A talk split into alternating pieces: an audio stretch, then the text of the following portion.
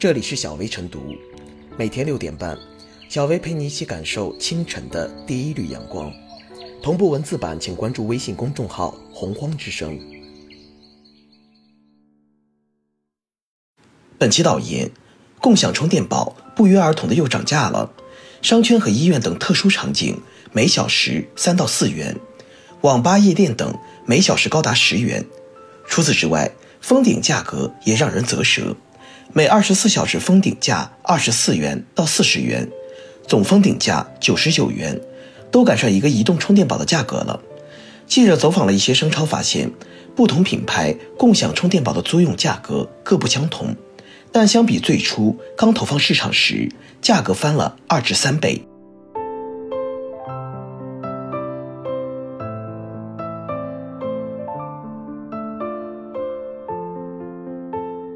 只会涨价的共享充电宝注定难有未来。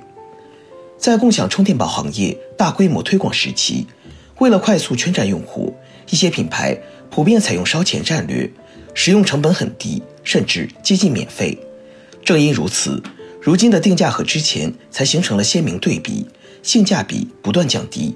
其实，上市合并等操作背后，共享充电宝的生存状况未必真的那么光鲜亮丽。以怪兽充电公布的数据来看，二零二零年虽然营收在上升，但净利润和净利率都是大幅下降。这也解释了为何共享充电宝会频繁涨价。毕竟它不仅需要盈利，还得收回前期烧掉的投资。这种局面说到底还是因为盈利模式单一。共享充电宝本身的营销成本就比较大，这些品牌的核心收入来源基本都是按次收费，靠租赁使用。所以，要实现盈利，涨价手段最为简单直接。然而，共享充电宝不是绝对的刚需产品，涨价没有节制，用户未必会买账。正如一些网友所吐槽的：“用一次这么贵，还不如自带充电宝。”所以，哪怕是登陆资本市场，如果商业路径没有新的突破，赚钱只能靠涨价，共享充电宝行业依然是没有什么想象空间可言的。共享充电宝的生存难题，其实代表了共享经济领域的普遍困境。一些创业者或机构，当初为了快速收获用户、抢占市场，在盈利模式还不明朗的前提下，便不惜重金烧钱补贴。如此粗放式的扩张，导致前期投入巨大，且后期的商业模式缺少持续增长的动力。在诸多共享经济形态中，包括像共享单车，很多品牌。最终也是以倒闭收场。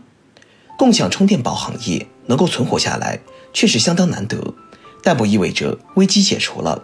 至少对消费者来说，频繁涨价带来的糟糕消费体验，让这个行业的未来发展存疑。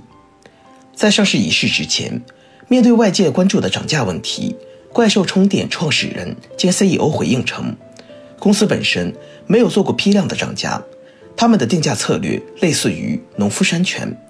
在一些场景中比较便宜，在另一些场景中更贵一些。我们提供充电服务，是让大家能够用电自由。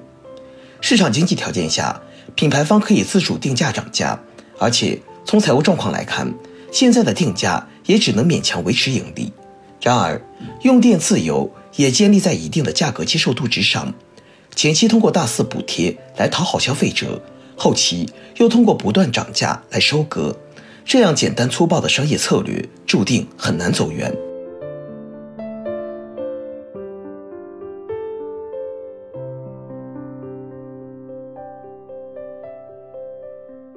共享充电宝又在涨价，温水煮青蛙不可持续。共享充电宝、共享单车等一度被业内普遍看好，被认为是有望最早实现盈利的共享经济业态。从近一两年的表现来看，此前的判断基本应验，在网约车仍在盈亏平衡线上苦苦挣扎的当下，共享充电宝居然开始挣钱了，并且随着一再提价，渐有暴力化之架势，这着实给人以时移世易之感。经济学的常识是，市场集中度的提升一般都会导致商品或服务的价格上涨。在行业的深度洗牌之后，共享充电宝。早就从最初的群雄混战过渡到了巨头鼎立，乃至是寡头对垒的格局。当一个行业被所剩不多的寡头支配，难免会形成赢者通吃的结果。此番共享充电宝又涨价，价格变化的本身还不是最引人关注的，集体涨价才最耐人寻味。试问，这其中是不是存在着协商一致、默契串联的情形？事实上，共享充电宝已经经历了多轮提价，最近涨价的进度更是越来越快，力度也是越来越大。相比于最初的试用价，如今共享充电宝的价格早就翻了数倍。相关运营商之所以有一再提价的底气，无疑是基于市场数据所反馈的信心。现阶段，共享充电宝已经形成了庞大的用户人群，不少人甚至产生了深度的习惯性依赖。理论上说，这部分属于价格不敏感型消费者，就算是再涨价，似乎也是离不开共享充电宝的。然而，果真如此吗？须知，共享充电宝最开始基本就是白菜价，消费者随手一用，支付个几毛钱、几块钱，毫无感觉。但是，在一次次温水煮青蛙式的渐进式加价之后，不少人会忽然发现，共享充电宝的价格居然这么贵了。每一次充电付钱，不仅感到肉疼，甚至还会觉得离谱。这一用户群体恐怕并不如想象中那么牢固。对于真正的手机深度用户来说，改变健忘、偷懒的小毛病，下决心随身携带自己的充电宝去电，并不是个难事。市场经济，买卖自由，就算是共享充电宝一再提价，也不能简单说是割韭菜宰一刀。所谓定价。是各种因素综合作用、动态博弈的过程。一旦需求端发生变化，双向调价有望取代阶段性的单边价格上涨，而这正是市场之手的力量。从长远看，随着电池技术的进步，随着手机续航时间的延长，随着手机性能衰退的减缓，以及快充的加速进化，共享充电宝这门生意面临着肉眼可见的天花板。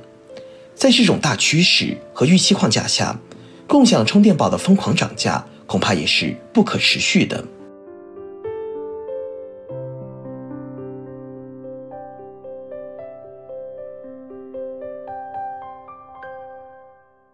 最后是小微复言，近年来共享经济领域泡沫破灭，多家公司跌落神坛，共享充电宝虽然在喧嚣过后坚挺不倒。但却悄悄涨起了价格。其实，共享领域价格上涨只是表象，其深处是共享经济发展所面临的瓶颈。多年来，绝大部分共享产品或服务一直缺乏清晰的商业模式，有的甚至与“共享”二字背道而驰，变成了租赁经济。因为盈利模式单一，内生动力不足，一些企业不得不将涨价当成了救命稻草。虽然在数字化加快推进的当下，出门在外给手机充电似乎成了一种刚需，但如果持续涨价，共享充电宝未来的结局不难推测。假如没有新的企业入市参与，以更低的价格再次引发价格大战，用户只能逐渐降低充电宝的租借频次，养成出门自带充电宝的习惯。